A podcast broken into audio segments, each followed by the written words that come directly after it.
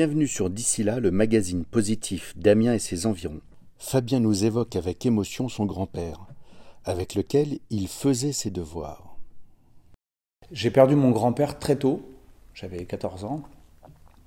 Et euh, en fait, c'était lui mon, pilier, hein, puisque, bon, voilà, euh, sans raconter ma vie, euh, ma mère m'a eu très jeune, pas forcément de père présent, enfin bon, voilà. Donc, c'est mes grands-parents qui m'ont élevé. élevé et mon grand-père en particulier. Euh, c'est lui qui m'a. Je faisais les devoirs avec un dictionnaire, avec mon grand-père. Il manquait des pages, mais je faisais quand même euh, au, fameux dictionnaire. Mais je faisais quand même les devoirs avec un dictionnaire, parce que quand il savait pas, il me dit on va regarder dans le dictionnaire. Bon, c'était un ouvrier, mais un ouvrier euh, comme je les aime, quoi, un vrai, un vrai. Il est parti trop tôt. Et quand j'en parle, j'en oh.